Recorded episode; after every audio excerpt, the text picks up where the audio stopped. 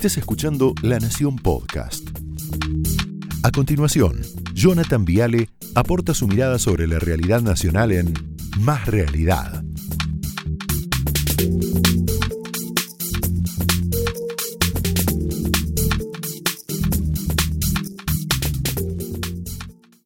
Mientras ellos juegan al ajedrez ¿eh? en lo más alto, en la cumbre del poder, nosotros, el país se derrumba, ¿no? Eso, eso es lo importante. El problema es que a ellos no les importa, evidentemente.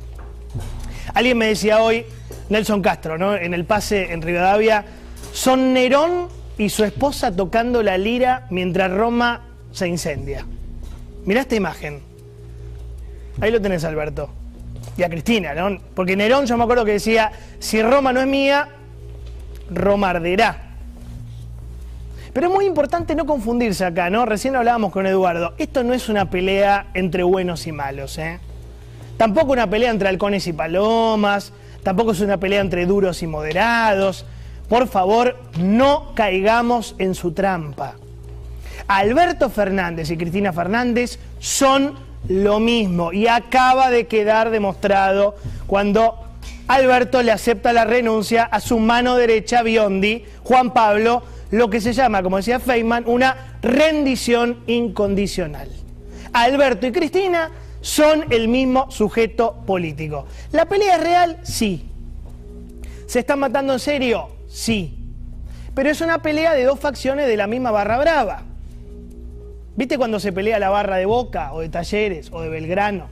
¿No? Por un lado tenés la facción, no sé, de Budge y por otro lado tenés la banda monstruo de la matanza, como diría Gravia, ¿no? Se matan, hay tiros, hay enfrentamientos, se pelean por las cajas, se pelean por el poder, pero al final, cuando viene el mundial, cuando vienen las entradas, cuando viene el merchandising, siempre se terminan uniendo y vuelve la 12, vuelve la barra de Boca o la de River, la que sea.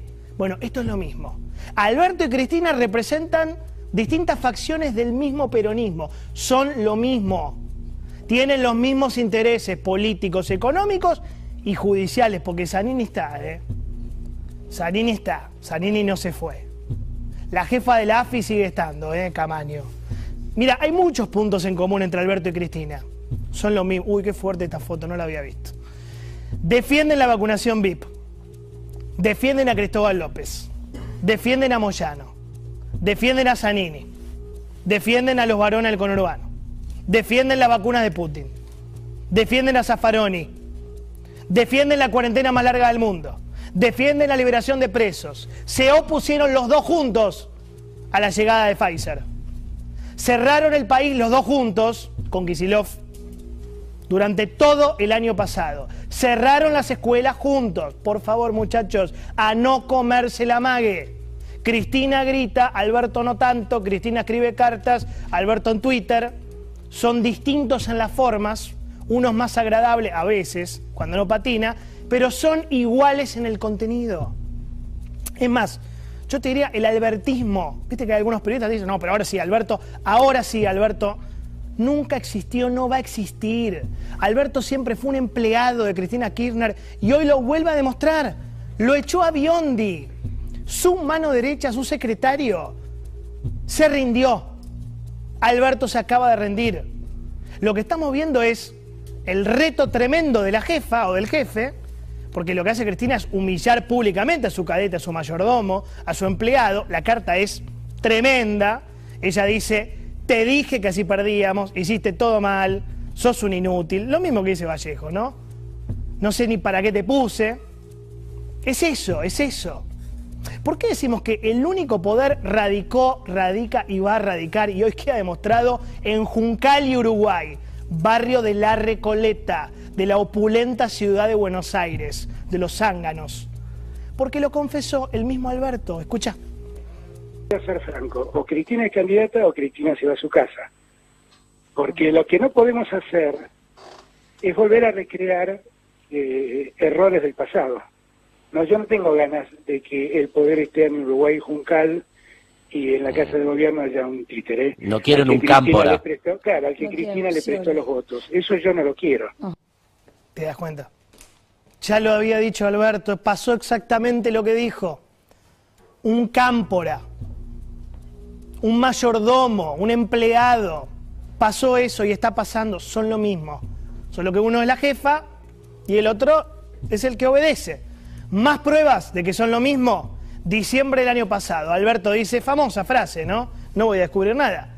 Yo hice lo que vos me mandaste, mirá.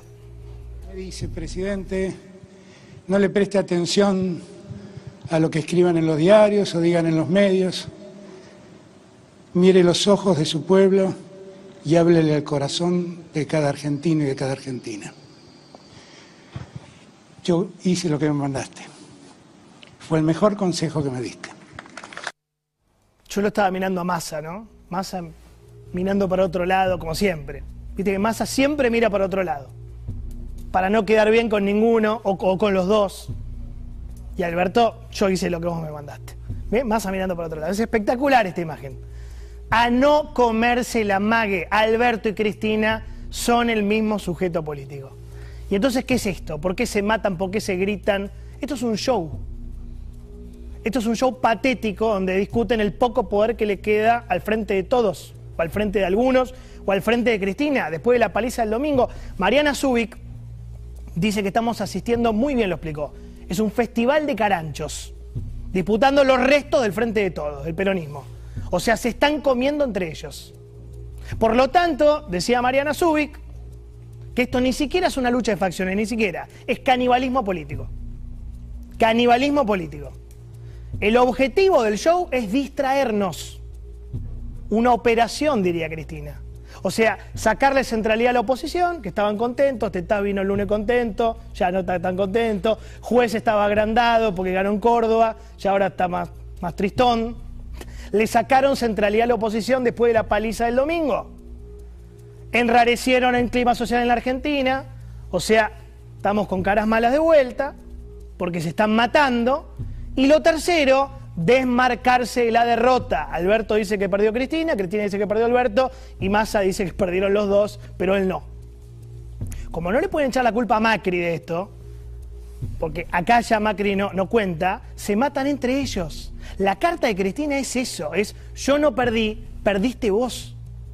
Primero dice, es terrible, dice, hay atraso salarial, descontrol de precios, falta de trabajo, terrible. Que es verdad, todo es verdad. Después dice, hubo una política de ajuste fiscal equivocada que iba a tener consecuencias electorales. O sea, yo te avisé, Alberto, yo te avisé. Se desmarca todo el tiempo. Después dice, no lo dije una vez, me cansé de decirlo. O sea, ¿no me escuchás, Alberto, cuando te hablo? Después dice, de las 19 reuniones con Alberto, la mayoría fueron a iniciativa mía. O sea, no te quería juntar, estabas empecinado en hacer la tuya, perdimos por tu culpa. Es malísima, Cristina, es mala, mal. ¿Qué más? Catástrofe política. Y tiene razón en esto, ¿no? Claro. El Frente de Todos perdió 4,8 millones de votos en dos años. Se la pegaron de frente mal. Después dice, hay funcionarios atornillados a los sillones. ¿En serio creen que no es necesario, después de semejante derrota, presentar públicamente las renuncias? Claro, y después dice Mansur. Yo propuse a Mansur de jefe de gabinete. O sea, la carta de Cristina, te lo simplifico, para mí tiene dos funciones, despegue y apriete. No me gusta este gobierno, este no es mi gobierno, este no es mi gabinete, este no es mi modelo de país.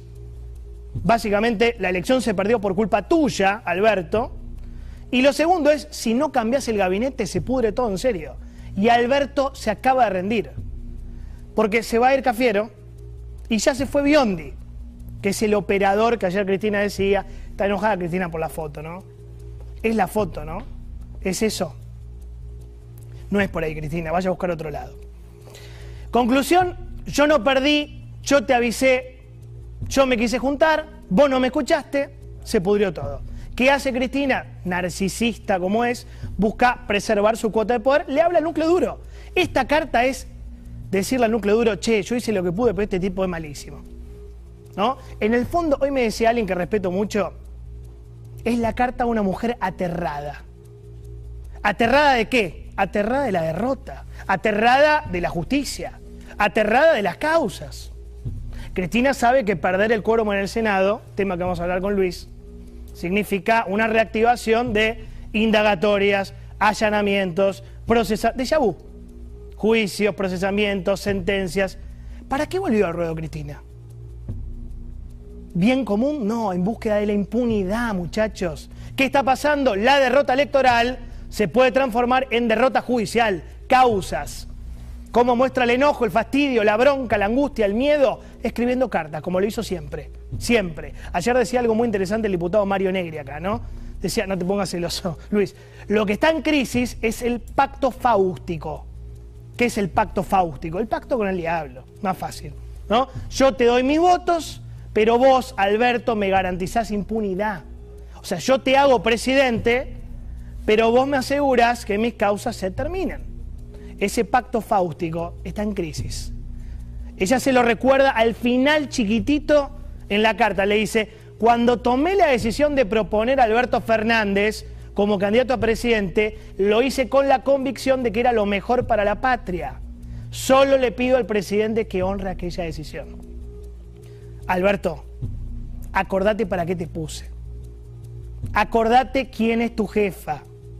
Así como te puse, te saco.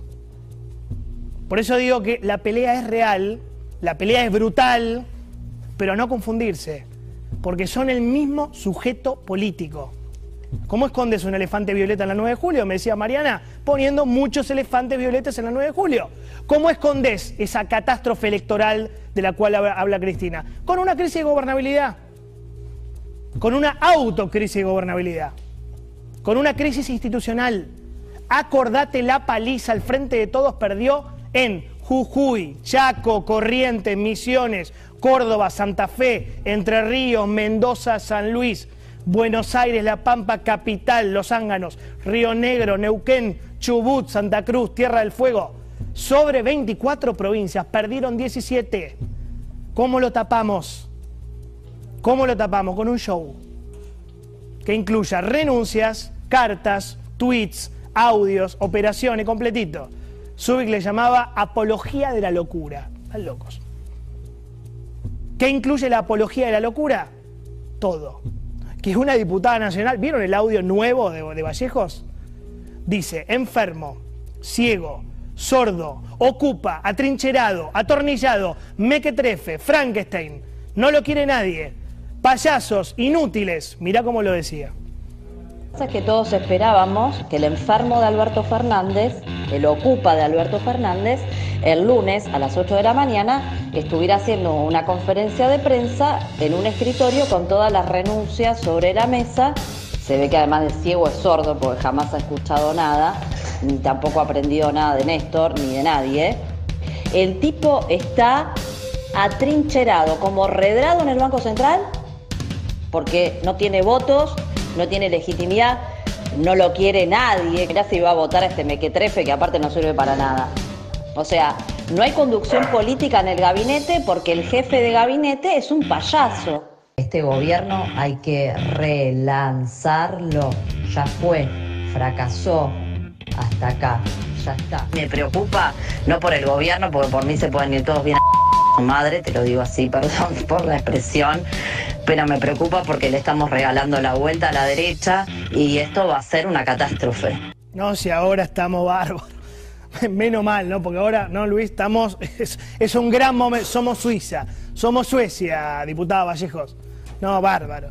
Primero sobre el contenido, esto no puede sorprender a nadie, porque él, es lo que el kirchnerismo dijo toda la vida en privado de Alberto. Estas palabras. Estas palabras son las que dicen en privado de Alberto. Lo odian, lo detestan, consideran que no está apto, no está preparado para ser presidente. Todo esto. Esto es lo que dice Cristina, ¿eh? Todo esto es lo que dice Cristina Alberto en privado. Y la mandaron a Vallejos a filtrar el audio. Somos todos grandes, a decir lo que piensa Cristina. Ella más elegante escribió una carta, porque es la vicepresidenta. Ahora, sobre las formas, uy, qué mal hablada tampoco hay derecho a sorprenderse. Son las mismas formas groseras, vulgares y agresivas de una señora, ¿cómo se llama? A ver. Hola, Oscar. ¿Quién le habla? Yo, Cristina, pelotudo. Esto, el vice está loco ahora que le dice, aparte metió la pata con esta última denuncia, pero mal. Es mala, mala hija de puta. Hacer eso es ser somasa. Hay que invocarlo también ese hijo de puta. Vos decís que lo del partido los dejemos estos pelotudos hablando solo ahí en el partido. Claro, no, no, no, que sorprendan el orto. Aparte a mí Sí. me interesó toda la vida en el partido. Acá nunca le dimos bola tampoco. No. Bueno, te das cuenta, Vallejos es Cristina, Tolosa Paz es Cristina, hablan igual, piensan igual, pero lo más importante, en serio, más allá de este bonus track, es no comerse la mague. Por favor, les pido, por favor, que no nos pudran la cabeza esta gente mala, porque son malos. Este señor que hoy está en la Casa Rosada fue puesto a dedo por una señora llamada Cristina Fernández de Kirchner. Sí, se llama Fernández usted, Cristina, ¿eh? no borre el Fernández. Cristina Fernández de Kirchner. Cristina Elizabeth Fernández de Kirchner. Acá no hay una pelea de poder. Acá hay desesperación. Frase de Perón célebre. Los peronistas somos como los gatos. Parece que nos estamos peleando, en realidad nos estamos reproduciendo. No sé, ¿eh? Me parece que esta vez se están extinguiendo. Opiniones libres, hechos sagrados, bienvenidos. Esto fue Más Realidad, un podcast exclusivo de La Nación. Escucha todos los programas de La Nación Podcast en www.lanacion.com.ar. Suscríbete para no perderte ningún episodio. Estamos en Spotify, Apple Podcast, Google Podcast y en tu reproductor de podcast favorito. Seguí escuchando La Nación Podcast.